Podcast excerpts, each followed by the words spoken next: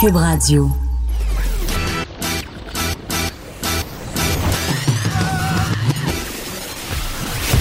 Pour elle, il n'y a jamais de mauvaise question. Les effronter.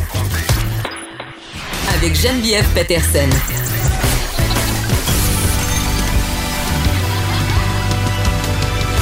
Cube Radio.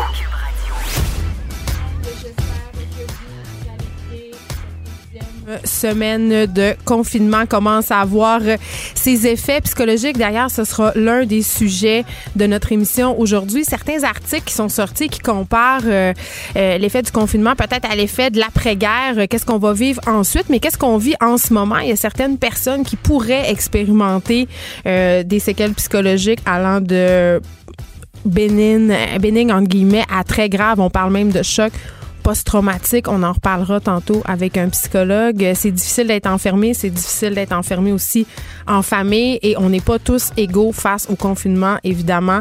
Plus on est privilégié, plus nos conditions euh, de confinement sont faciles. On va aller tout de suite écouter le point de presse journalier du premier ministre François Legault. On va à ce point de presse à Québec. Le premier ministre du Québec, M. François Legault, est aujourd'hui accompagné euh, de la ministre de la Santé et des Services sociaux, Mme Danielle Mécan, et du directeur national de la santé publique, Dr. Horacio Arruda. Monsieur le premier ministre, à vous. Oui, euh, bonjour tout le monde. D'abord, un immense euh, merci à ceux qui sont inscrits hier pour faire du bénévolat les Québécois sont tellement généreux que comme je m'y attendais un peu, ça a fait sauter le portail parce qu'il y avait trop de gens qui voulaient être bénévoles.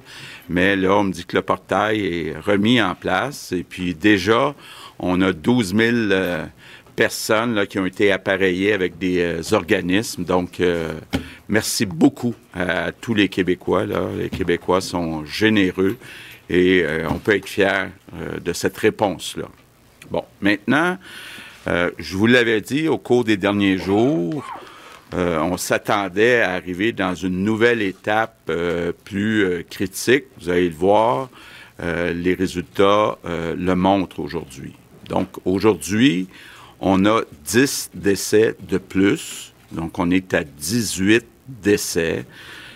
évidemment, je veux, au nom des Québécois, offrir mes sincères sympathies, condoléances à aux familles, aux proches. Je sais que c'est dur. Euh, moi-même, quand je l'ai appris ce matin, 10 décès juste dans une journée, euh, c'est dur. Puis on avait beau euh, m'avoir averti depuis quelques jours qu'on en viendrait là. Mais bon, il faut continuer d'avancer puis d'essayer de justement limiter le nombre de décès pour la suite des choses. Concernant les autres chiffres, on a 2021 cas euh, confirmés. C'est une augmentation de 392. On a 141 personnes hospitalisées. C'est une augmentation de 35. On a 50 personnes aux soins intensifs. C'est une augmentation de 7. On, euh, du côté du nombre de tests, on a augmenté le nombre de tests, mais euh, on est en train de valider euh, le nombre de tests qui étaient faits dans certaines régions. Donc, on va vous revenir demain avec des chiffres à jour, mais bon, comme vous pouvez le voir, on a quand même augmenté le nombre de tests, puisqu'on a plus de cas positifs. Peut-être un mot, parce que évidemment, quand on regarde les chiffres, on voit qu'on a plus de personnes infectées euh, que dans les autres provinces. Euh, l'explication euh, de la santé publique, c'est de dire, ben, notre congé scolaire au Québec est tombé au plus mauvais moment. Donc, juste avant qu'on dise aux gens d'arrêter de voyager, ben nous, on a eu beaucoup de monde qui ont voyagé juste avant, à dernière minute. Donc, ça euh, affecte euh, nos, nos signes, nos résultats, pardon. Je veux revenir aux consignes aussi. J'ai vu hier, entre autres sur les médias sociaux, que beaucoup de gens qui ont vu mon appel au bénévolat comme étant un peu contradictoire. Donc, je veux peut-être revenir et mettre ça tout ensemble. D'abord, je demande aux Québécois, le Québec est sur pause, il faut autant possible qu'on reste tous à la maison. sauf pour donner ou pour recevoir des services essentiels. Donc, tout le monde à la maison, sauf pour aller chercher des services essentiels ou pour en donner. Donc, c'est sûr que les gens doivent sortir pour aller à l'épicerie, se chercher quelque chose à manger. C'est sûr aussi qu'on a besoin d'avoir des personnes qui donnent les services essentiels. Puis quand on parle de, par exemple, aider les personnes de 70 ans et plus à aller pour eux autres chercher à manger, bien, ça prend des bénévoles. Quand on parle d'avoir des banques alimentaires pour donner de la nourriture à ceux qui en ont besoin, mais ça prend des bénévoles. Donc, le bénévolat, on ne parle pas de bénévolat social, là, de façon générale. On parle de bénévolat pour donner des services essentiels comme de nourrir tout le monde. Donc, euh, on reste à la maison, sauf si on, va chercher des services essentiels ou on donne des services essentiels. Bon, maintenant, les marches, les, fameuses marches, je vois qu'il fait plus beau qu'un peu plus tôt ce matin, en tout cas à Québec. Euh, c'est important d'aller prendre des marches. Donc, vous pouvez aller prendre des marches, mais si vous allez prendre des marches, vous faites attention de rester à deux mètres des autres personnes. Si vous êtes infecté par le virus, si vous avez des symptômes du virus, vous n'allez pas prendre de marche. Bon. Maintenant, il y a toute la question des voyageurs. Il faut comprendre, les gens qui reviennent qui sont revenus d'un dernier jour, vous êtes beaucoup plus à risque que la moyenne des Québécois d'avoir le virus, donc de le donner. Donc, idéalement, vous restez à la maison. Si vous voulez absolument aller prendre une marche, je parle des gens qui viennent de voyager, c'est encore plus important pour vous autres de rester à deux mètres parce que vous êtes à risque d'avoir euh, le virus. Donc, évidemment, on ne veut pas euh, le donner aux autres. Bon, une consigne qui devient importante, puis je vous avais promis euh, de vous dire tout le temps toute la vérité, puis de, prévenir. Quand on parle de la circulation entre les régions, quand on regarde les chiffres actuellement, il y a deux régions qui sont plus affectées que les autres. Montréal et l'Estrie. Donc, ça veut dire deux choses. Ça veut dire les gens qui sont à Montréal, puis les gens qui sont en Estrie, c'est encore plus important de rester à la maison autant que possible. Puis ça veut dire aussi tous les Québécois qui sont pas à Montréal puis en Estrie, ben faites pas exprès pour aller à Montréal ou en Estrie. Allez-y seulement si c'est absolument nécessaire, parce qu'il y a, toute proportion gardée, beaucoup plus d'infections à Montréal et en Estrie. On n'est pas à l'étape de fermer ces régions-là, mais faisons pas exprès pour aller à Montréal ou aller en Estrie. Bon, maintenant, une autre question que vous m'avez posée hier, puis j'ai pu y penser euh, cette nuit. Les gens qui continuent de travailler puis qui gagnent moins de 2000 dollars par mois. Je peux comprendre que ça peut paraître être pas juste. Donc, j'ai demandé au ministre des Finances de trouver une manière de vous compenser. Donc, donnez-moi un petit peu de temps, là. C'est pas simple à mettre en place, mais je vous le dis, là. Ceux qui continuent de travailler puis qui gagnent moins que 2000, on va vous compenser. Euh, faites-moi confiance, là. La mesure, on va l'annoncer dès qu'on est capable de la mettre en place, mais je vais demander au ministre des Finances de mettre ça en place. Parlant du ministre des Finances, Bien, vous avez vu qu'il y a des mesures qui ont été annoncées par le gouvernement fédéral euh, il y a quelques minutes, quelques heures, pour euh, les entreprises. On a aussi eu des discussions avec le gouvernement fédéral pour les entreprises, pour leur remise de euh, TPS et de TVQ. Donc, évidemment, le 31 mars arrive. Donc, pour donner de l'oxygène aux entreprises, on a convenu de reporter tous les paiements des entreprises, donc l'argent qui ont collecté en TPS, TVQ au 30 juin. Donc, euh, vous savez que c'est le Québec qui collecte la TPS pour le gouvernement fédéral. Donc, les deux, on va euh, permettre aux entreprises de reporter jusqu'au 30 juin. Bon, maintenant, un mot sur les euh, personnes vulnérables. Là, je pense entre autres aux enfants qui subissent de la violence, puis aux femmes qui sont victimes de violences conjugales. Bon, d'abord, on a annoncé ce matin qu'on bonifie le financement pour l'hébergement. Là, vous êtes pas, vous avez surtout pas à rester à la maison. Là, je pense entre autres aux, aux femmes. Puis là, je veux faire un appel à tous les Québécois les voisins, la famille un petit peu plus éloignée. Soyez vigilants. Si vous êtes au courant qu'un enfant ou qu'une femme subit de la violence, ben appelez la police. Je demande votre aide, là. On doit continuer de s'occuper de nos personnes vulnérables. Puis bon, il peut y avoir des cas, étant donné qu'il y a plus de gens qui euh, restent à la maison. Maintenant, je termine avec mon merci du jour aux camionneurs. Les femmes, parce qu'il y en a, et les hommes qui transportent la nourriture, qui transportent les biens essentiels. Merci. Vous travaillez dans des conditions qui sont difficiles. Vous êtes euh, nos héros au quotidien. Donc, euh, merci beaucoup pour votre travail. Donc, je termine en vous répétant qu'on est en train de livrer la plus grande bataille de notre vie collective, il faut qu'on respecte les consignes. Donc, on sort le moins possible de chez soi. Puis si on sort, on se tient à deux mètres des autres personnes. Si on suit ces consignes-là, on va la gagner ensemble, cette bataille. Merci. Maintenant, quelques mots en anglais. Alors, euh, le premier ministre François Legault, qui semblait euh, plus ébranlé euh, qu'à son habitude, évidemment, parce qu'il a fait une lourde annonce, 10 décès de plus aujourd'hui, c'est quand même pas rien.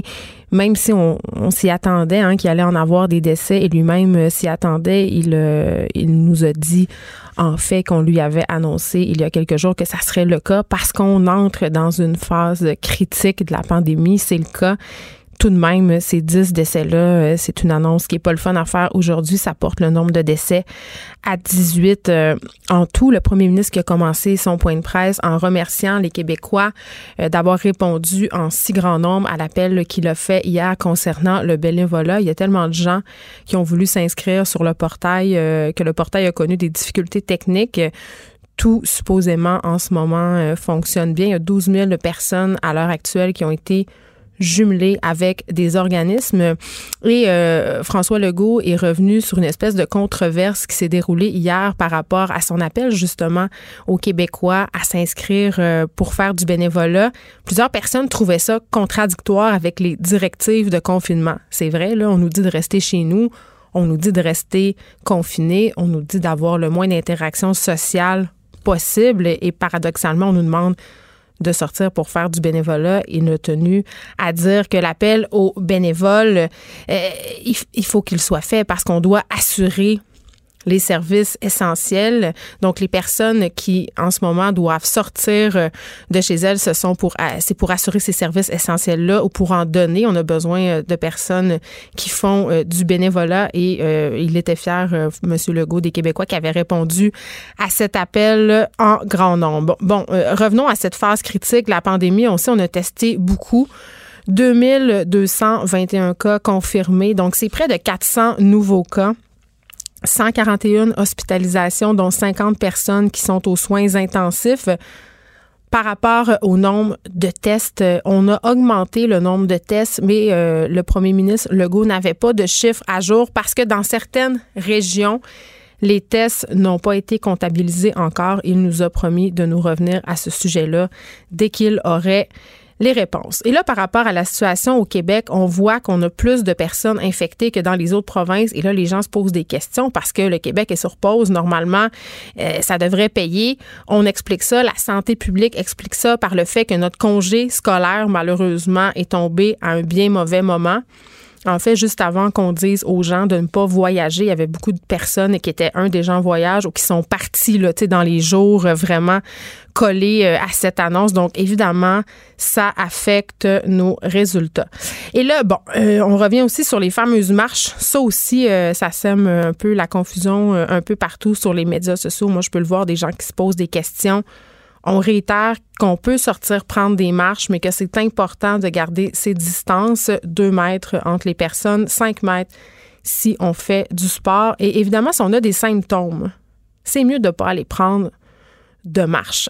Le premier ministre Legault, par ailleurs, euh, le répété, il ne peut pas l'interdire, mais si on revient euh, de voyage, si on a des symptômes, euh, ça serait mieux de rester à l'intérieur. C'est ce qu'il a dit parce qu'on est beaucoup plus à risque si on revient de voyage, par exemple, que la moyenne des autres Québécois d'avoir le virus. Donc, de le donner. Donc, pour ces personnes-là qui reviennent de voyage, si vous tenez absolument à prendre une marche, ce qui est quand même pas la meilleure chose à faire, je le redis, il faut vraiment, vraiment, vraiment s'assurer de garder ses distances. Et on a parlé aussi durant ce point de presse des régions qui sont le plus affectées. Montréal et l'Estrie, sans surprise. On ne voyage pas entre les régions si on n'y est pas obligé. Donc, tous les Québécois qui sont pas à Montréal ou qui sont pas en Estrie, on fait pas exprès de venir à Montréal. On parle pas en ce moment de fermer euh, des régions en particulier, mais comme euh, le soulignait le premier ministre, on ne fait pas exprès. Et là, parlant des fameuses mesures financières, parce que c'est ce qui fait beaucoup jaser euh, depuis hier, le fameux 2000 dollars par mois euh, qui est imposable, peu imposable, euh, imposable. Donc finalement, là, en ce moment, il est imposable. on ne sait pas demain s'il va redevenir non imposable, mais pour le moment, c'est ça. Et il y a beaucoup de personnes qui se plaignaient, qui ne trouvent pas ça juste, parce qu'il y a des gens en ce moment qui gagnent moins de 2000 dollars par mois. Donc, ils se disent, qu'est-ce que ça donne que j'aille travailler alors que je pourrais récolter 2000 dollars euh, du fédéral.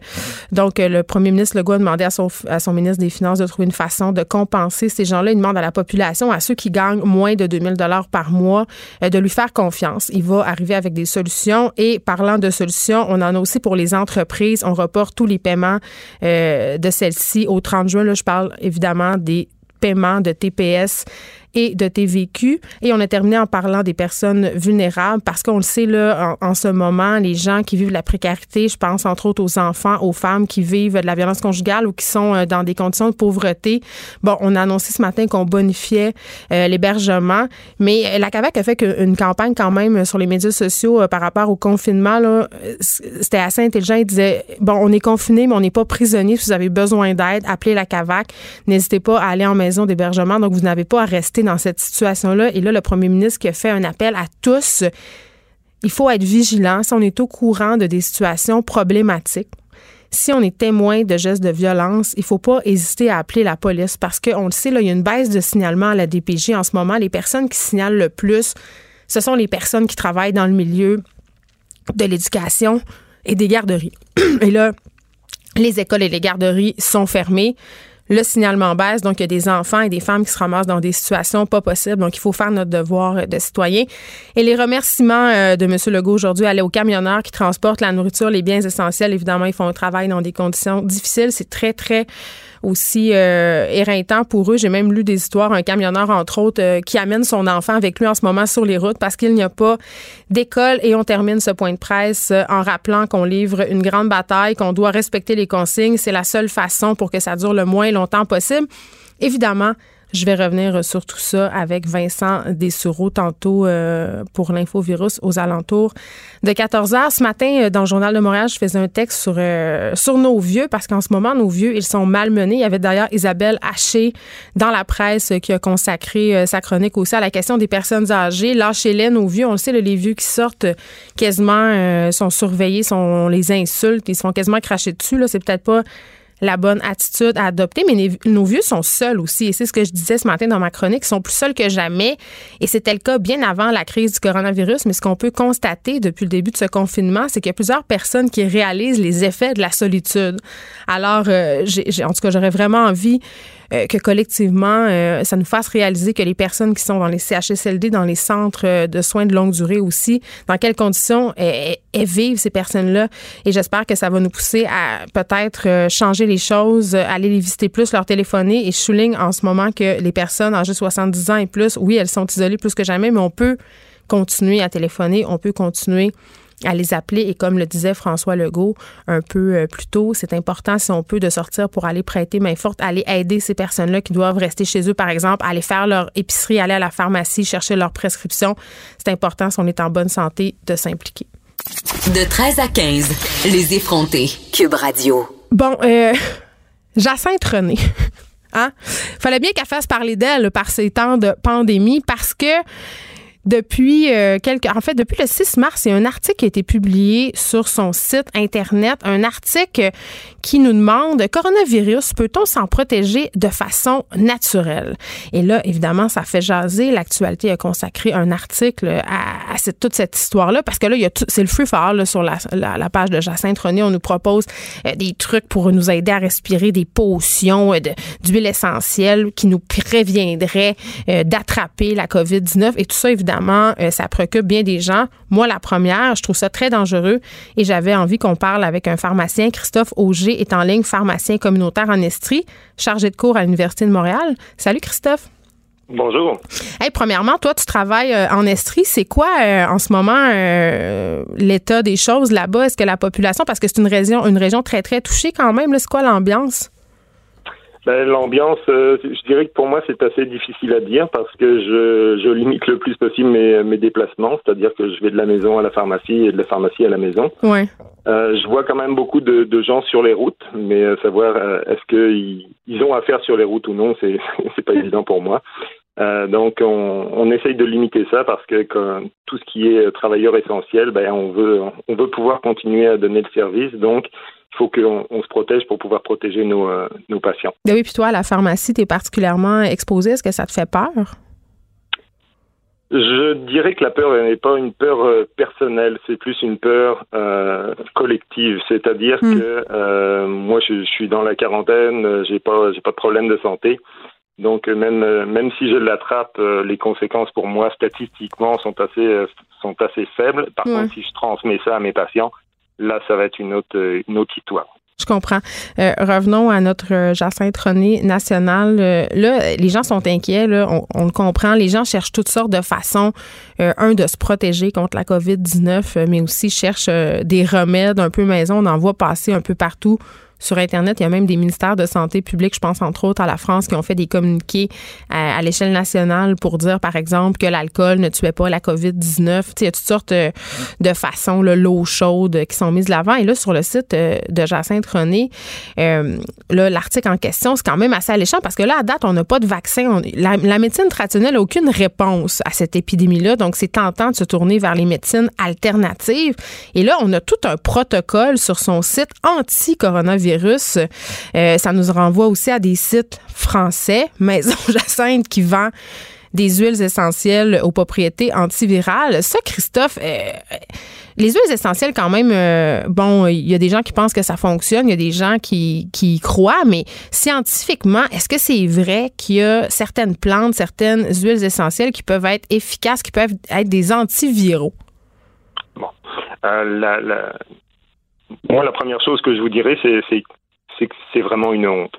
C'est une honte euh, de profiter de la peur des gens pour son enrichissement personnel. Ben oui. Euh, il y a des gens qui vont euh, qui vont promouvoir des choses en pensant bien faire. Ça, c'est ça, c'est quelque chose à éviter bien sûr, mais qui peut se comprendre. Mais des gens qui essayent de vendre des produits en surfant sur la, la peur de de la population, c'est vraiment c'est vraiment une honte. Et j'espère que il y aura des conséquences pour, euh, pour ces gens-là. Euh, des, des, produits qui ont, euh, pour répondre à votre question, des, des propriétés antivirales in vitro, oui, en a énormément. Hein, des, beaucoup de produits qui, qui peuvent agir sur les, sur les virus. Mm. Maintenant, in vivo, la réponse est non.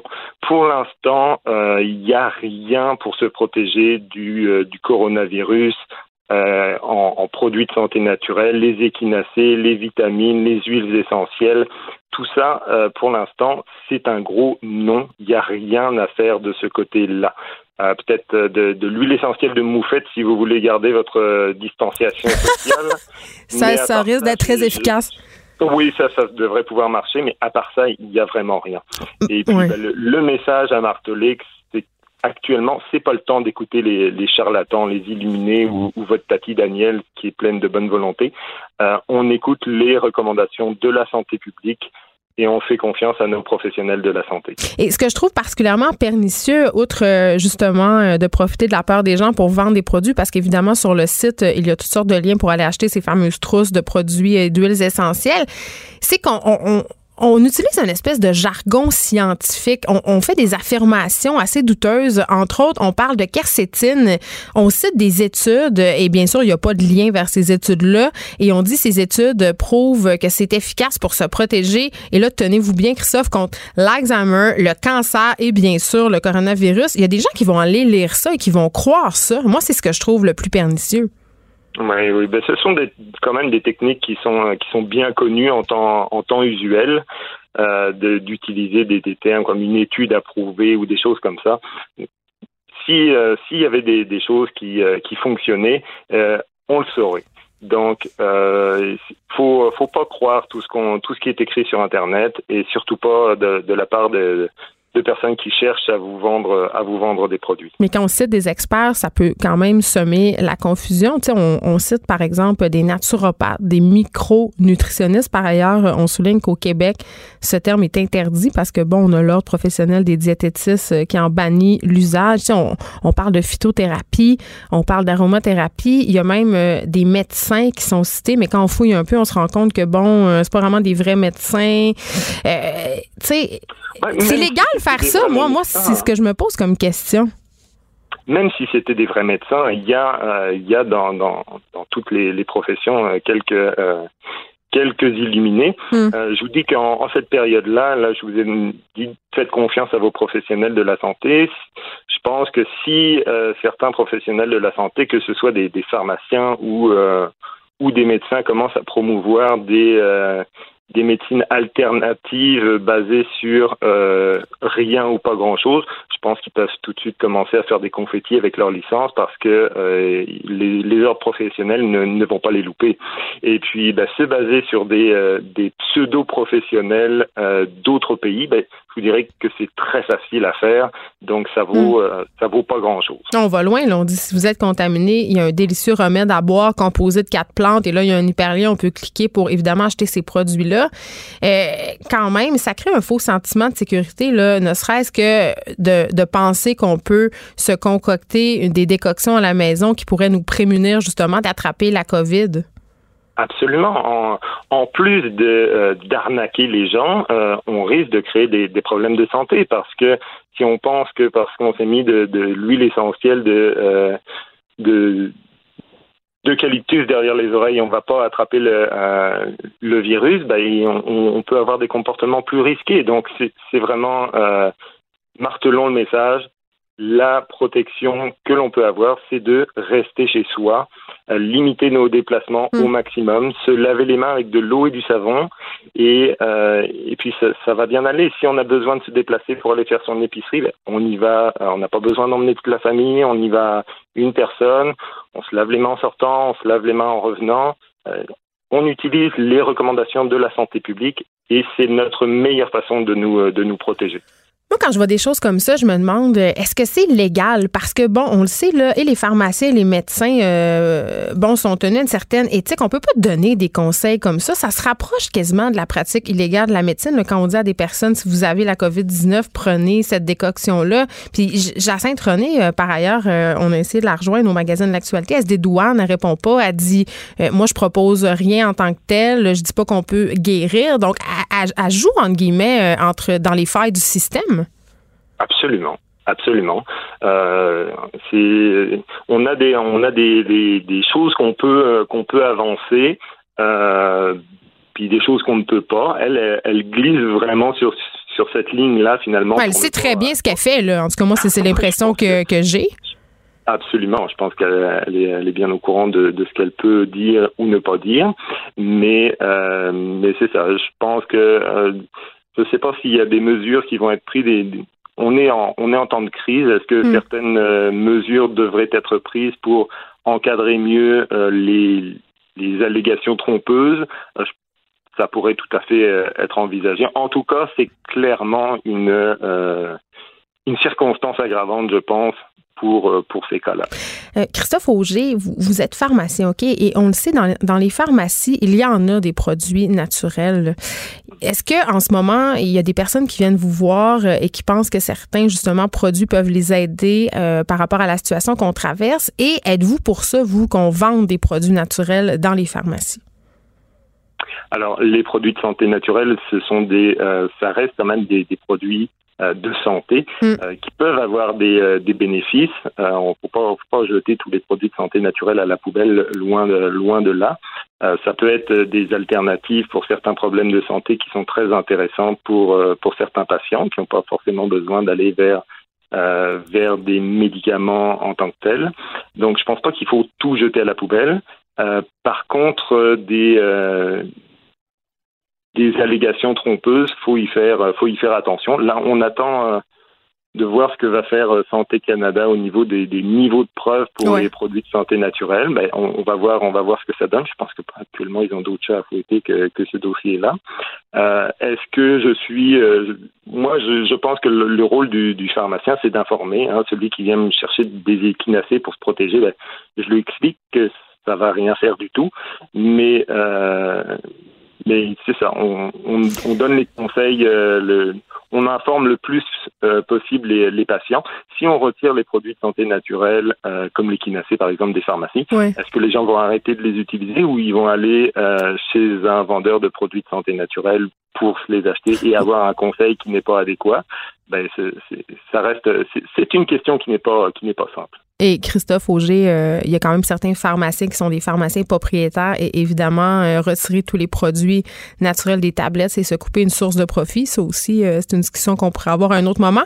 Merci oui. de nous avoir parlé, Christophe Auger. On rappelle aux gens qu'il faut suivre les directives des professionnels de la santé et non se fier à tout ce qu'on lit sur Internet. C'est donc pas à la peur. En ce moment, il y a toutes sortes de choses qui circulent. Il faut vraiment faire le tri entre la bonne information et les charlatans et c'est ce que j'ai envie de dire euh, aujourd'hui, ce qu'on peut retrouver sur le site de Jacinthe René par rapport à la COVID-19, ça ressemble pas mal à ça, la charlatanerie. Christophe Auger, pharmacien communautaire en Estrie, chargé de cours à l'Université de Montréal, merci de nous avoir parlé. Et je vous rappelle qu'en 2018, l'Ordre des chimistes du Québec avait mis en garde Maison Jacinthe, donc la compagnie de Jacinthe René, pour usage illégal de la chimie dans la fabrication de produits cosmétiques. L'entreprise avait engagé un chimiste par la suite, la même année, Maison Jacinthe s'était retrouvée un peu dans le pétrin parce qu'un de ses naturopathes avait conseillé à une mère de famille de faire un lavement à son bébé d'à peine trois semaines. Il y avait eu aussi toute une polémique concernant euh, la pertinence ou non de la crème solaire. Donc vraiment,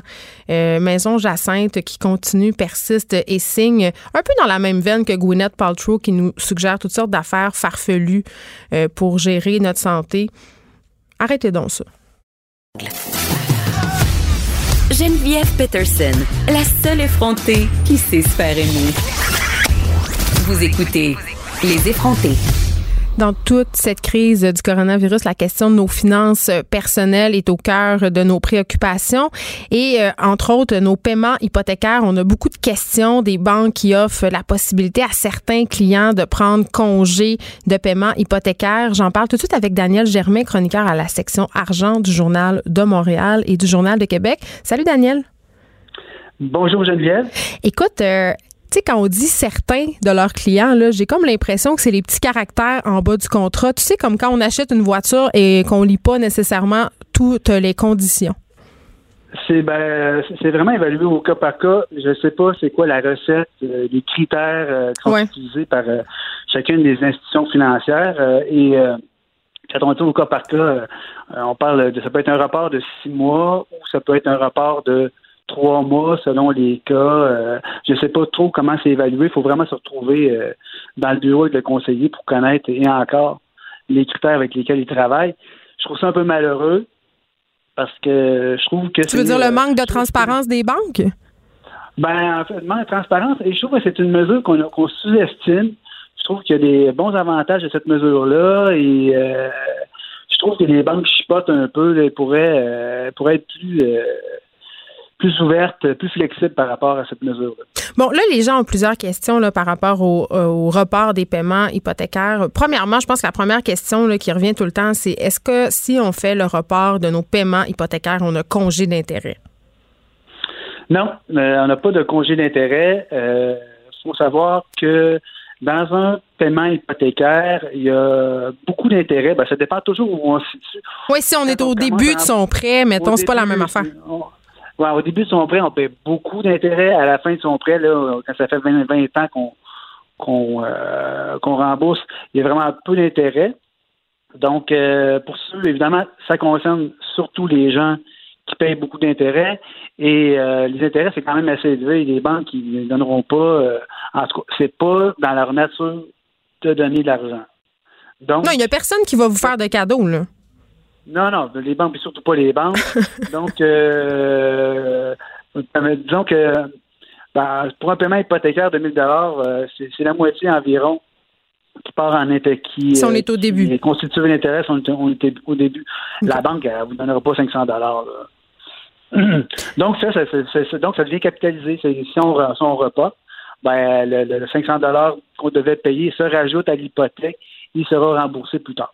Oui, parce que là, justement, là, tu dis c'est pas un cadeau qu'on vous fait, puis là, on parle d'hypothèque, mais c'est la même affaire aussi pour les mesures gouvernementales, notamment pour le report euh, des paiements d'impôts, le report de la TPS TVQ. Si on, si on prend cet argent-là maintenant puis qu'on paie d'autres choses avec, c'est correct, sauf qu'il faut toujours garder en tête qu'il va falloir le repayer plus tard. Là. Oui, et euh, euh, c'est drôle parce qu'on a commencé à parler des, euh, des, des, des chocs post-traumatiques hein, ces deux derniers jours. oui, on en parle après toi, justement, avec une psychologue.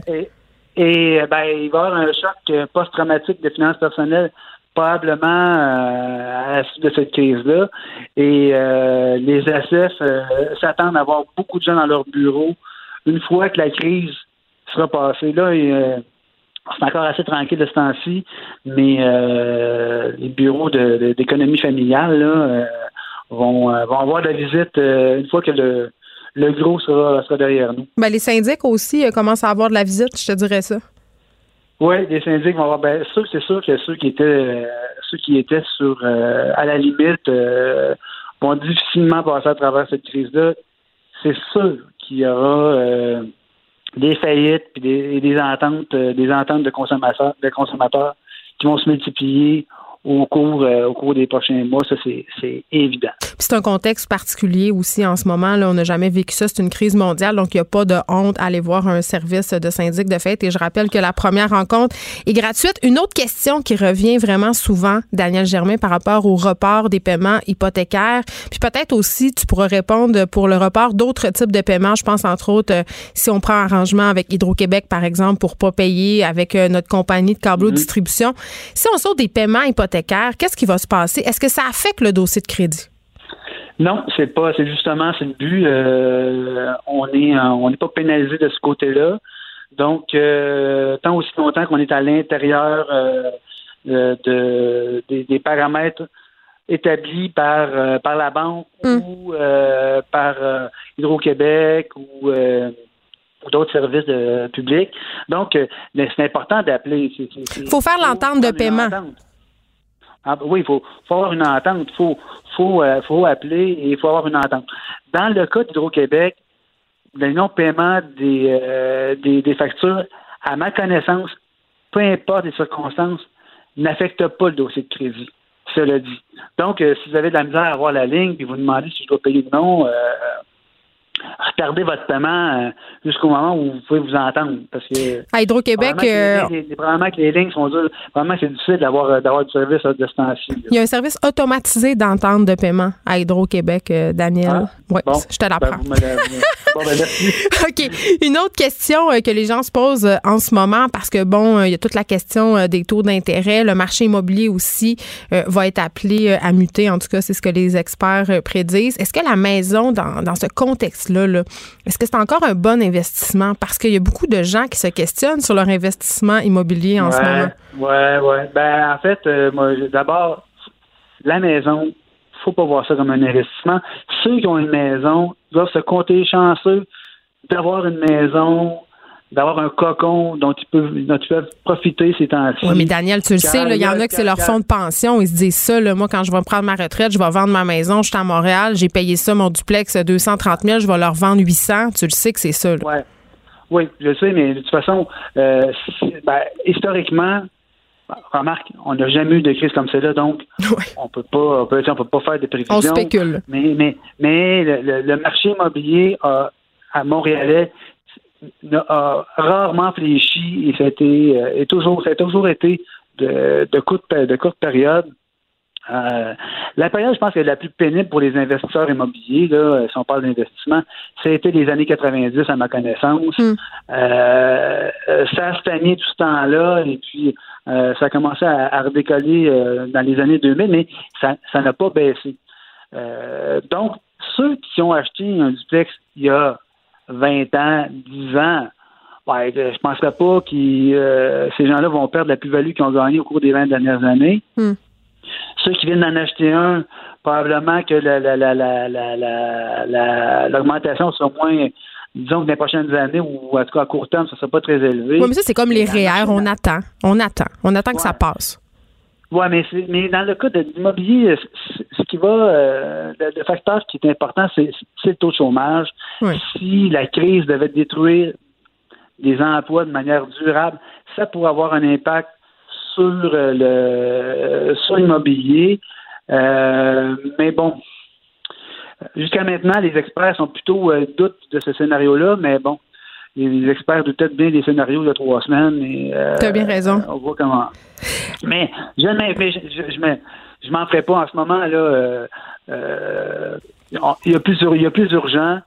Je ne penserai pas à la plus-value de mon duplex ou de ma maison pour les six prochains mois je m'occuperais de faire en sorte que de ne pas manquer de cash flow, pas manquer de faire le cash flow et d'aider des gens autour de soi qui euh, qui seraient dans, un pétrin plus grand que soi-même.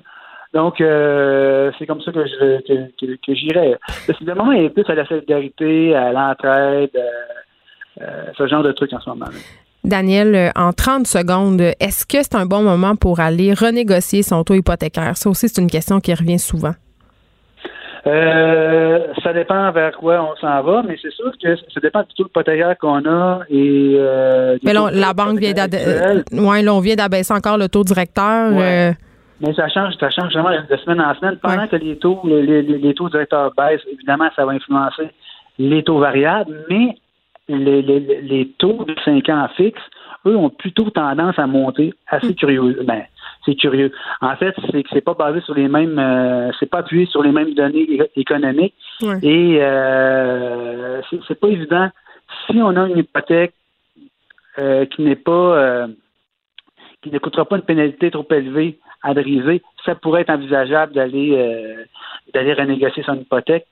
Sinon, les pénalités sont trop élevées, ça vaut pas le coup pour le Très bien. Daniel Germain, on continue à te lire dans le Journal de Montréal et Journal de Québec dans la section argent. Merci beaucoup de nous avoir parlé. C'est un plaisir. Merci. Bonne journée. Les effrontés. Avec Geneviève Peterson. Les vrais enjeux. Les vraies questions. Vous écoutez. Les effrontés. Je sais pas si vous connaissez l'expression anglaise avoir le cabin fever. Euh, c'est ce qu'on ressent euh, souvent après un long euh, hiver, tu sais quand on est enfermé dans la maison, qu'on peut pas sortir, on devient à moitié fou d'être obligé de passer trop de temps à l'intérieur. Et là, imaginez, on est en période de confinement, ça va faire déjà presque deux semaines qu'on est obligé ou qu'on est tenu à demeure. Et ça, ça peut avoir un impact à long terme et à court terme aussi sur la santé mentale de bien des gens. J'en parle avec le docteur Christine Groux, psychologue et présidente de l'Ordre des psychologues du Québec. Madame Groux, bonjour. Bonjour. Écoutez, on commence à voir des témoignages sur les médias sociaux. Les gens commencent à trouver ça long, même si ça fait à peine deux semaines qu'on est euh, tenu de rester à la maison. J'ai envie de savoir, euh, c'est quoi les effets du confinement sur la santé mentale? Ben, il n'y a pas énormément d'études qui ont été faites sur le confinement en période de pandémie. Hein. Les comparables qu'on a, c'est des confinements dans d'autres circonstances, comme par exemple les personnes qui sont isolées euh, en psychiatrie, les prisonniers, les gens qui sont pris en otage. Mais ce qu'on sait, c'est que euh, après une période de confinement. Puis là, ça va dépendre, ça va dépendre de deux choses, en fait de trois choses. Ça va dépendre de la vulnérabilité que vous avez personnellement.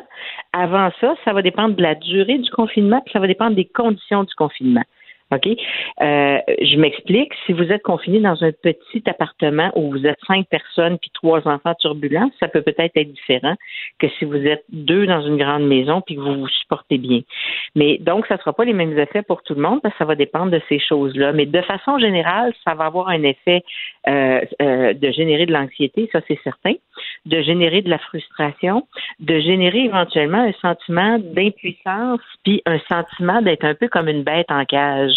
Euh, puis, tu sais, l'hiver, en général, on n'est pas confiné, mais il faut se rappeler à chaque année, quand le soleil sort de la ruée des gens vers les terrasses, pour, pour savoir à quel point on a hâte de sortir, puis on a hâte de pouvoir euh, se retrouver, puis on n'est pas confiné. sais. Alors là, ce qui est difficile, c'est qu'effectivement, ça demande beaucoup d'imagination pour alterner les activités, pour être créatif dans les activités, pour rester stimulé pour rester en contact euh, avec les gens de toutes sortes d'autres façons, puis pour euh, continuer à faire un peu d'activité physique. Mais c'est ça, parce que, euh, docteur Grou, je pense quand même que c'est important de le souligner. Vous l'avez dit, il y a la question de notre caractère. C'est sûr que si on est une personne très casanière qui aime passer énormément de temps à regarder Netflix, c'est différent que si, par exemple, on a une personne qui va dans des cinq assises, qui a une vie sociale très, très active, ça sera pas les mêmes effets. Là. Moi, je voyais des gens qui disaient, écoute, moi, ça change pas grand-chose à ma vie, le confinement. Là, majoritairement, je suis chez nous. sais. Exactement. Il y a des gens qui vivent de façon euh, un peu plus hermétique, mais, mais donc oui, ça fait une différence. Ça, c'est clair, clair, clair. Puis tu sais, il y a des gens qui s'ennuient très facilement dès qu'ils sont seuls ou qui savent pas quoi faire. Puis il y a hmm. d'autres gens qui se trouvent toujours des choses à faire. Tu sais, il y a des gens qui vont même en profiter pour euh, pour apprendre une langue seconde sur le web ou pour euh, euh, repratiquer des pièces de musique qu'ils avaient perdues ou peu importe. Mais il y a des gens qui s'ennuieront pas facilement. C'est sûr que c'est dur pour tout le monde parce que on n'est pas confiné pour rien. Puis je pense qu'on s'en souvient quelque part, là, tu sais. Hmm. Mais puis je, dirais aussi, il y a une grosse différence entre être isolé puis être confiné parce que faut faire attention à ceux qui sont plus isolés. Ça, c'est ceux que ceux sont à risque plus là. Ben, ceux qui personne les appelle, ceux qui ne peuvent pas faire des FaceTime, ceux qui qui, qui reçoivent pas de téléphone, tu sais, ou qui sont euh, qui sont un petit peu plus seuls. Donc ceux-là, effectivement, euh, dont la socialisation se fait vraiment à l'extérieur, ben ils sont peut-être un petit peu plus isolés. Mais euh, alors ça va dépendre d'un ensemble de variables, mais c'est sûr que l'ennui, la frustration, la plus grande irritabilité, tu sais, les, les, les, les ruminations, dépendamment des stresseurs qui s'accumulent, ben c'est tous des effets qu'on est susceptible de, de, vivre. Puis pour les enfants, les jeunes, ben c'est sûr que les comportements vont changer. Tu sais, donc euh, les, les, il y a des enfants qui peuvent devenir plus turbulents, des enfants qui peuvent devenir plus anxieux, des adolescents aussi qui peuvent euh, euh, devenir un peu plus opposants, mais ça va dépendre, comme je vous dis, d'un ensemble de facteurs. Tantôt, vous avez dit, il y a des gens euh, qui ont une certaine facilité à s'occuper, là, c'est-à-dire ils vont se trouver des choses à faire. Puis c'est vrai qu'au début, euh, on avait comme un peu tous et toutes l'impression d'être en vacances, tu sais, là, parce qu'on est chez nous, la réalité a changé. Mais il y a quand même un phénomène que j'ai vu poindre, et je ne suis pas la seule, c'est cette notion de performer son confinement. Mm-hmm. Tu regardez ce que je fais, je fais du sport, je fais de la bouche, je fais le ménage de mes garde-robes et ça, ça peut créer de l'anxiété chez certaines personnes. Oui, beaucoup. Moi, puis ça, c'est bien important parce que moi aussi, j'ai entendu ça beaucoup. Quand on est confiné, là, faut diminuer la pression. Faut pas s'en rajouter. c'est ça, là. Quand, quand on, fait toutes ces garde-robes, puis quand on décide de, de, de, de performer musicalement parlant ou encore de devenir le meilleur des chefs dans notre cuisine, faut le faire par passion, puis parce que c'est un exutoire, parce que ça nous permet justement d'évacuer la tension. Il hmm. faut surtout pas se rajouter de la pression puis de la tension par-dessus. Il faut surtout pas se rajouter des éléments qui vont nous faire sentir plus coupables à la fin de la journée parce qu'on n'aura pas réussi notre journée, justement. Puis il faut aussi se rappeler que ça se peut qu'on ait une moins bonne journée que d'autres. Puis toutes les journées n'ont pas besoin de se ressembler. Tu sais, je veux dire, c'est à un moment donné, quand on a une moins bonne journée, il faut peut-être penser que demain, euh, même si le confinement n'est pas fini, ben, on va faire ça un petit peu différemment. Mais je pense que ce qui peut aider beaucoup aussi, sans, sans avoir derrière la tête l'objectif de performer, c'est au moins d'avoir, non pas un objectif, mais un intérêt de dire ben moi je, je vais je vais faire ça tant d'heures par jour puis il faut les alterner les activités. Faut les varier parce que tu sais à un moment donné au bout d'une semaine le grand ménage de la maison il c'est propre là.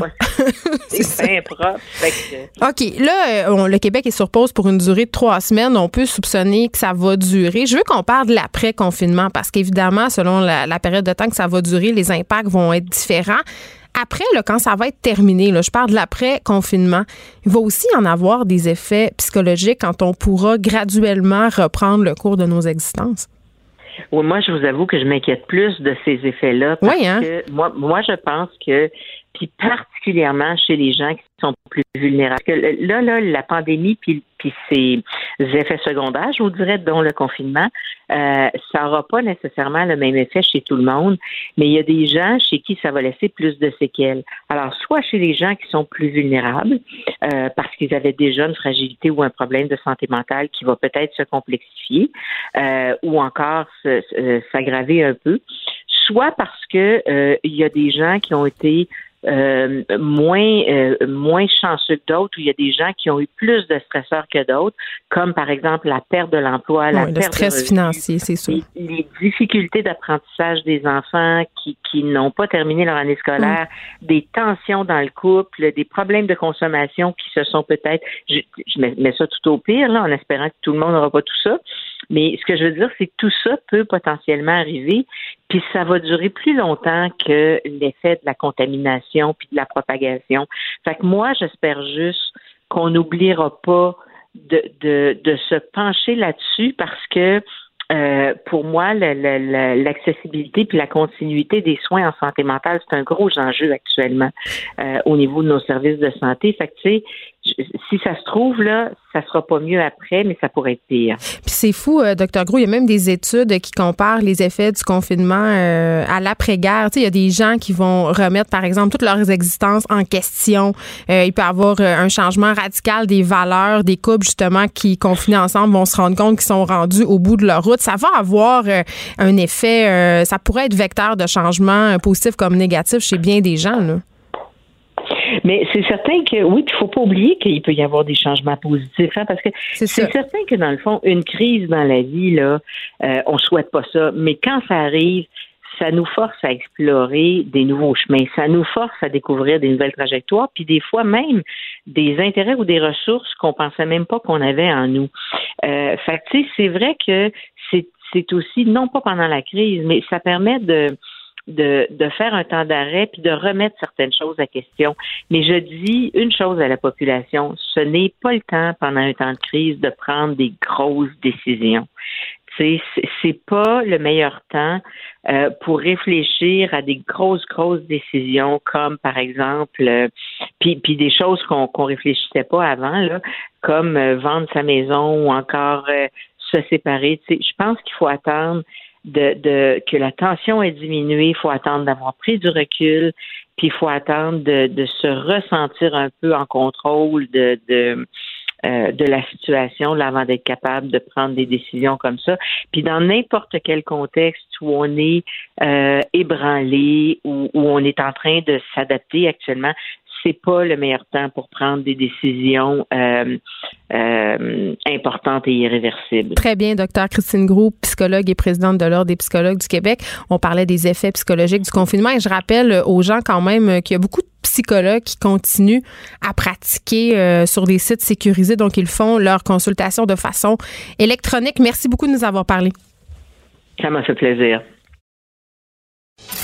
Écrivaine. Blogueuse. Scénariste et animatrice. Geneviève Peterson, La Wonder Woman de Cube Radio. Ça risque d'être la plus grande bataille de notre vie. COVID-19.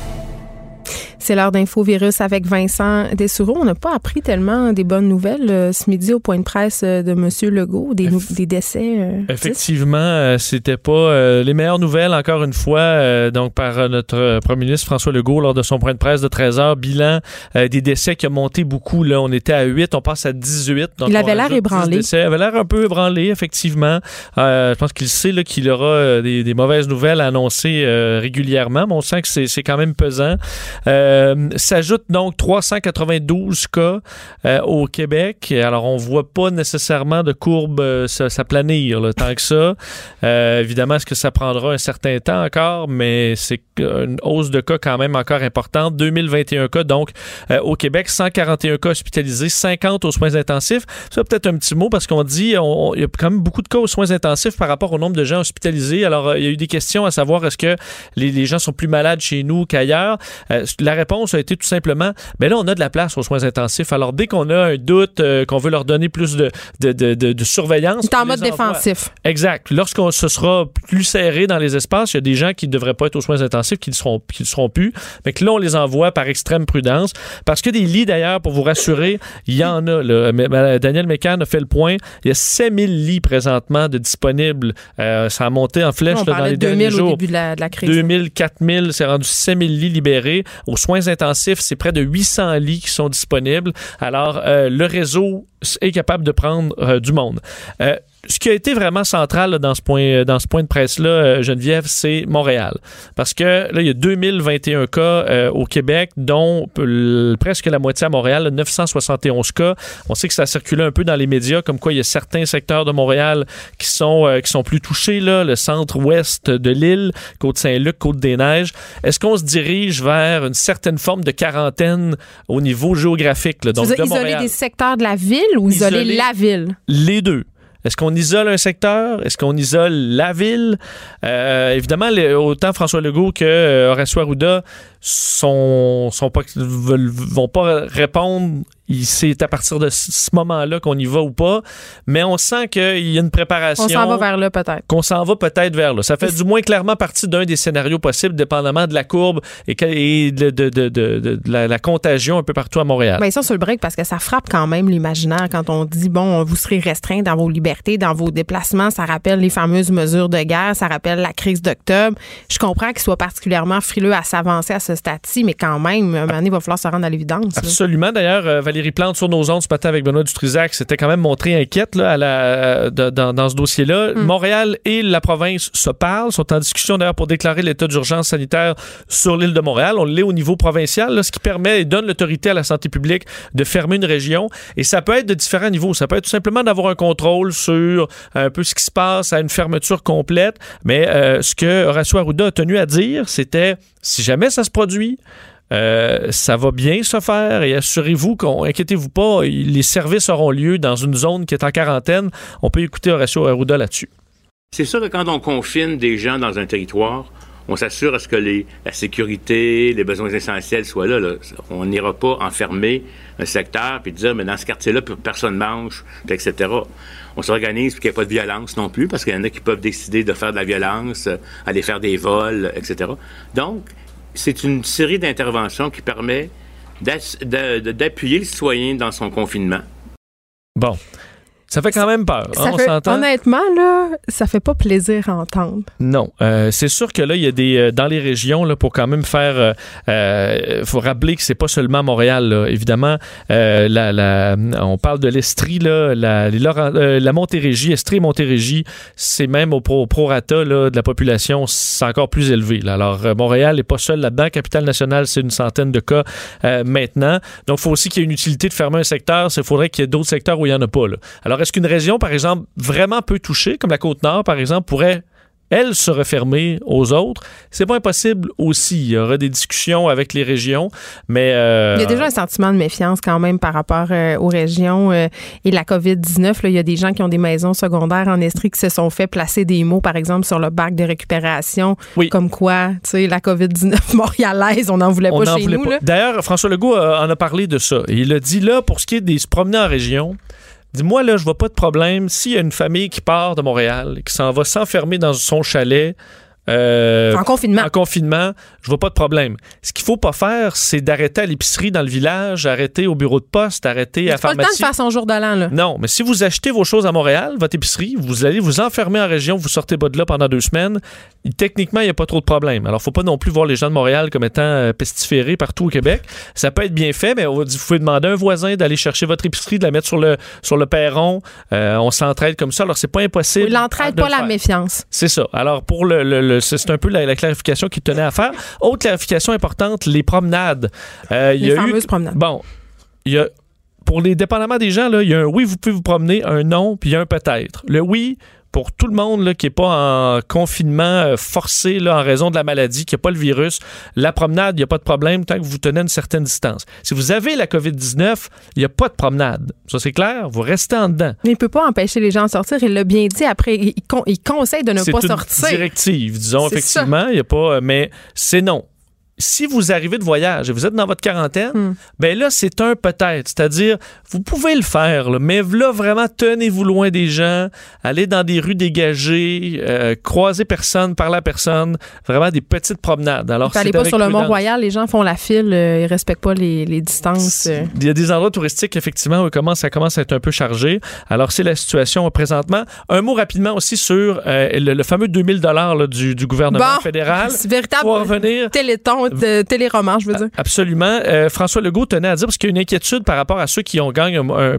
plus faible salaire, est-ce qu'ils vont tout simplement arrêter de travailler, même dans des services essentiels, pour se mettre sur cette, prestation-là? Parce que à quoi bon travailler puis me mettre, en, mettre à risque dans une pharmacie si je gagne autant euh, avec le, le programme fédéral? François Legault promet qu'on va compenser ces gens-là. Ça va venir. Faites confiance au gouvernement du Québec là-dessus. On peut l'écouter. Les gens qui continuent de travailler puis qui gagnent moins de 2000 dollars par mois. Je peux comprendre que ça peut paraître être pas juste. Donc, j'ai demandé au ministre des Finances de trouver une manière de vous compenser. Donc, donnez-moi un petit peu de temps, là. C'est pas simple à mettre en place, mais je vous le dis, là.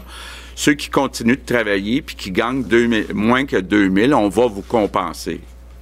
Bon, alors ça peut rassurer certaines personnes, dire à quoi bon travailler? Sachez-le, il y aura une compensation de combien ce sera à voir. Et en terminant sur François Legault, euh, est revenu aussi, parce qu'il y a quand même souvent des clarifications, parce qu'évidemment, il y a plein de questions là, qui restent en suspens. Ben là, on est en train de réparer le moteur de l'avion pendant que l'avion est en vol. Exactement. C'est un peu ça on bâtit l'avion euh, en même temps, et on la répare d'un côté.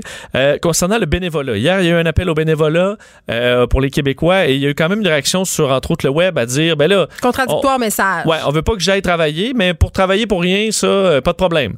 Bon, on voulait rappeler le bénévolat, là, ce sera pas à large euh, du bénévolat euh, inutile, ben, pas inutile, mais disons du bénévolat qui est pas critique. Ce qu'on veut, c'est du bénévolat pour les services essentiels. 12 000 personnes quand même qui ont été affectées à un organisme déjà, déjà répondu en fou. Le site a été surchargé. François Legault tenait à remercier les Québécois. Mais pour des services essentiels, le bénévolat, il n'y a pas de problème. On peut l'écouter là-dessus. Tout le monde à la maison, sauf pour aller chercher des services essentiels ou pour en donner. Le bénévolat, on ne parle pas de bénévolat social là, de façon générale, on parle de bénévolat pour donner des services essentiels comme de nourrir tout le monde.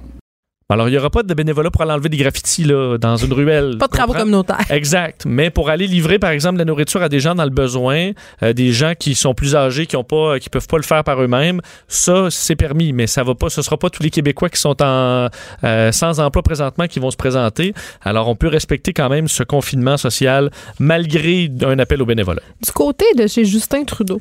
Oui. bon.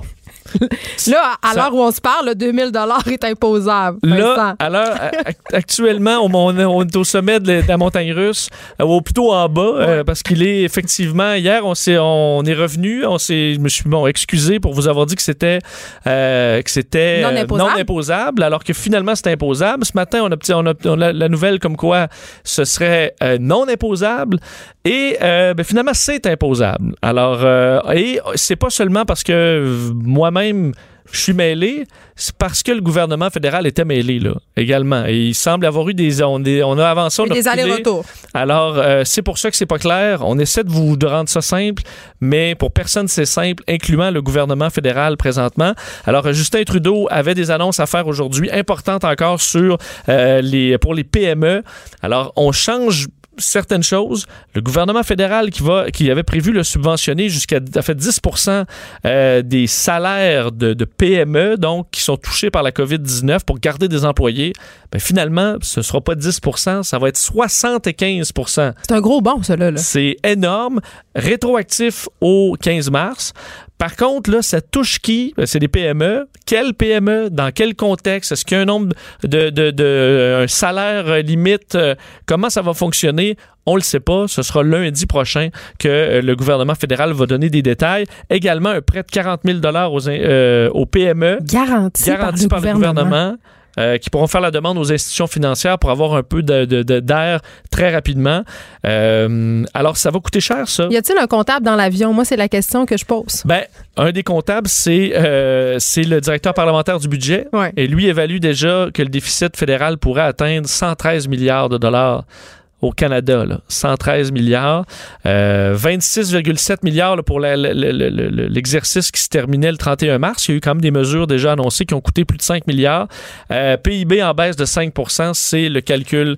Euh, si on, on poursuit, ça se poursuit jusqu'en nous, les mesures actuelles, ça coûterait 113 milliards au Canada. C'est une bonne facture. ça va nous prendre un autre baby boom pour réussir à payer tout ça. on va payer la facture un bout de temps. On te retrouve tantôt? Oui, à tantôt.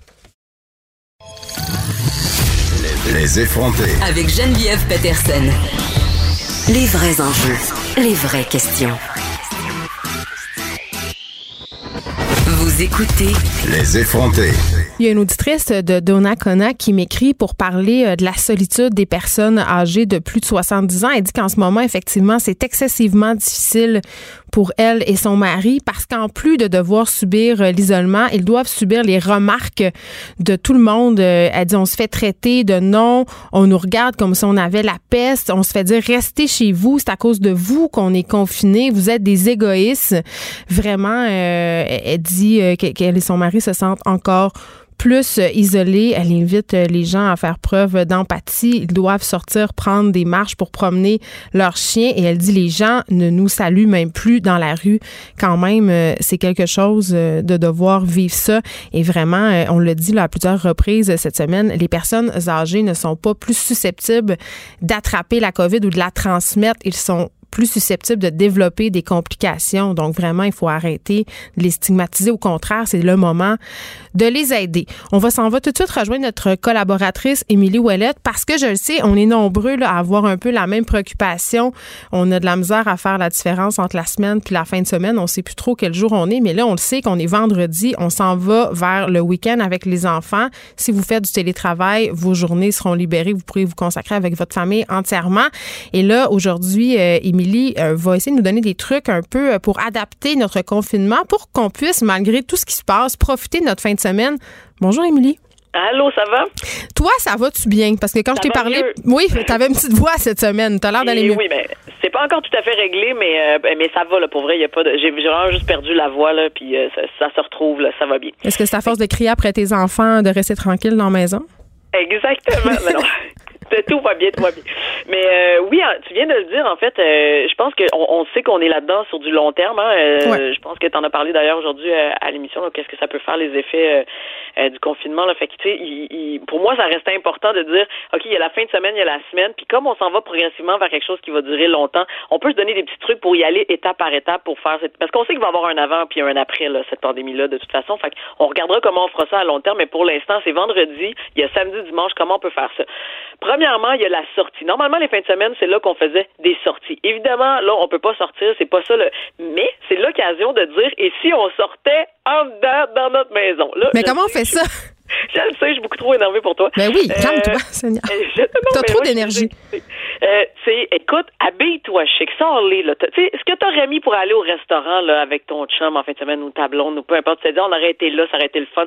Fais-le dans ta maison. Pour vrai, ça se peut, c'est le fun. Attends, mais ça, attends, je, profite du moment où tu dis ça parce que je trouve que c'est une bonne idée. Ça fait du bien, ça recraint le moral, comme on dit en bon québécois. Et aussi, on peut, profiter, on peut en profiter pour encourager notre restauration locale. Pourquoi pas, si on peut pas aller au restaurant, amener le restaurant à la maison. Il y a plusieurs restaurants en ce moment qui se sont rabattus sur la livraison ou sur les commandes à emporter. Il y a de très, très bons restaurants dans différentes villes du Québec qui offrent des repas et ça, euh, ça nous permet de les encourager et ça nous permet vraiment de faire cette sortie à la maison dont tu nous parles.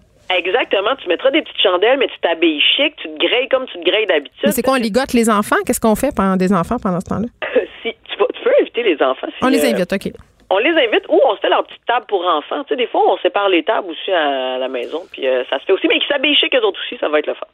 Euh, bref, fait que ça, faites la sortie en dedans. Sinon, il y a aussi le spa. À moi, des fois, la fin de semaine, c'était une journée pour dire, OK, là, il faut qu'on décroche puis qu'on relaxe. Faites un spa maison. OK, pour vrai, c'est le temps de se mettre en robe de chambre, de lire des livres, d'aller dans un bain mm. chaud, de mettre de la musique de spa, de se faire des massages. Pour vrai, OK? Puis pas le massage de style, OK, là, je fais 10 minutes, 10 minutes chaque. Non, non, faites-vous des longs massages. Faites avec de l'huile puis tout, là. Mettez des serviettes sur le lit, là, on s'en fout, ça sera pas taché. Avec extra ou sans extra, le massage? je ne répondrai qu'en présence de mon avocat. mais il est confiné, il n'est pas là. Mais au moins, tu es à la maison. Tu à la maison, tu peux faire euh, ce que tu veux, avec consentement toujours. Voilà. Euh, après ça, il y a le cinéma. Ça aussi, c'est une grande sortie qu'on faisait euh, des fois de temps en temps. Mais faites-vous un cinéma maison. Puis là, je, vais, je, mets des petites variantes, OK? Mais il me semble qu'on écoute déjà beaucoup de films, là. Je le sais, mais là, tu le veux, l'ambiance cinéma. Moi, ce que je fais, c'est que je vais mettre, mettons, deux, trois ordis, parce qu'on regarde ça souvent sur des ordis aussi, dans chacune des pièces, parce que j'ai quand même une grande famille. Puis, on, met trois fiches à la, tu sais, trois films à l'affiche ou deux films à l'affiche. Ah, ça, c'est une bonne idée. tu vas où tu veux. Puis là, attention, euh, des fois, je le fais même, on peut même le faire dans son char, OK? Moi, ça, ça n'est arrivé. Le cinépark? Ben, genre de cinépark dans ton driveway, OK? Faut que la Wi-Fi soit bonne. Mais pour vrai, c'est super niaiseux, mais ça fait du bien au moral. Tu vas dans ton char, mets ton popcorn, tes petites niaiseries, puis tu regardes le film, mets dans ton char. Puis tu sais, il fait pas, il commence à faire, il fait pas trop froid là. Tu sais, pour vrai, amène-toi une grosse couverte, fais-toi style cinépark, cinéma maison euh, dans ton char, c'est, ça peut faire la job, ça peut être très le fun. Euh, il y a aussi toutes les, euh, là, les jeux de société, ça aussi, on, abuse un peu. Ah, moi, j'ai fait une razzia de jeux de société là, gros, gros winner chez nous. Puis les bons vieux classiques là, style Trouble là, ça fonctionne à merveille. Ah non, mais absolument. Ce qui est beau, nous, ça marche beaucoup aussi chez nous. Une autre, ça dépend des âges des enfants aussi, si euh, des enfants. Mais sinon, profitez-en la fin de semaine pour faire un tournoi. Faites des tournois. Tu sais, c'est vraiment niaiseux, mais en deux rounds, trois, trois rounds, n'importe quoi. Puis, tu sais, incluez là-dedans, les jeux vidéo peuvent embarquer aussi. Tu sais, si vous avez un petit Mario Kart, là, c'est le fun de faire un style tournoi. Mais tu vois, hier, on faisait un, palmarès des jeux avec les personnes de Pace Start, mais c'est tout qu'on peut même, si on a avec d'autres personnes le même jeu de société, on peut même jouer ensemble la même partie en FaceTime avec, le, par exemple, Monopoly, on pourrait penser que deux familles euh, peuvent s'affronter avec leur planche de jeu. Complètement. Oui, oui, tout à fait. Catégorie, euh, clou, n'importe En tout cas, peu importe. Puis là, vu que les enfants vont pas à l'école, moi, j'avoue, euh, Émilie, en ce moment, que je donne beaucoup dans les jeux éducatifs, là, les jeux style génie en herbe, les questionnaires, là, ça, c'est assez le fun. Ça fait un, un peu. Doctorat, là. Exactement. Mais oui, absolument. Euh, et nous, on a les jeux de défi nature. Je sais pas si tu connais, mais c'est un gros, euh, c'est un gros hit. C'est un, c'est des jeux en fait de, de, cartes dans lesquels tu, tu te bats un peu à style bataille, sauf que tu apprends sur les animaux carnivores, les plantes, tout ça. Fait que c'est, oui, dans les styles éducatifs aussi. Fait que, mais faites-le en tournoi, faites-le avec du fun. Un samedi au complet, là, ça peut être bien le fun. si on peut se créer euh, nos propres jeux de société aussi, tu, tu nous l'avais dit l'autre fois, des heures et des heures de plaisir et de paix complètement des heures de paye d'autonomie. Euh, il y a aussi toute, les, toute la technologie qui vient à notre enfant. Tu as parlé de FaceTime, mais justement, mm. des 5 à 7 virtuels, ça, on a fait ça. On est une couple d'amis, de famille, on a fait ça. Euh, qu'on passe par Skype, FaceTime, Zoom, n'importe. Il y en a pour vrai, il y a une grande panoplie qui s'offre avec des bonnes. Euh, il y, a, des bons forfaits gratuits aussi que tu peux utiliser. Puis là, tu peux te retrouver à plusieurs familles ou à plusieurs couples, amis, peu importe, à faire un FaceTime en même temps. Genre, on est ensemble en même temps. Fait que prenez votre, votre verre de vin ensemble, donnez-vous un heure, faites-vous un petit 5 à 7.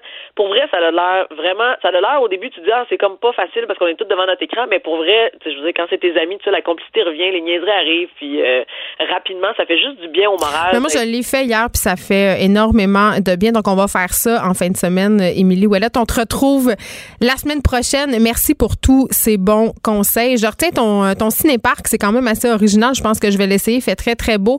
J'aimerais en profiter pour remercier Achille Moinet à la mise en onde, Frédéric Mockel à la recherche. Tout le monde travaille très fort euh, ici à Cube pour vous tenir au courant, vous offrir les meilleurs contenus aussi. Et euh, j'en profite pour vous dire que juste après moi, Mario Dumont et Vincent Dessoureau seront là. Ils vont prendre des appels, ils vont répondre à vos questions, notamment sur les nouvelles mesures économiques annoncées euh, par les deux paliers de gouvernement. Là, je vous souhaite un bon week-end. On essaye d'en profiter. On essaye de pas trop déprimer. On est chanceux. Il fait beau. Organisons-nous des activités. Allons prendre des marches à deux mètres de distance. Merci d'avoir été là. On se retrouve lundi.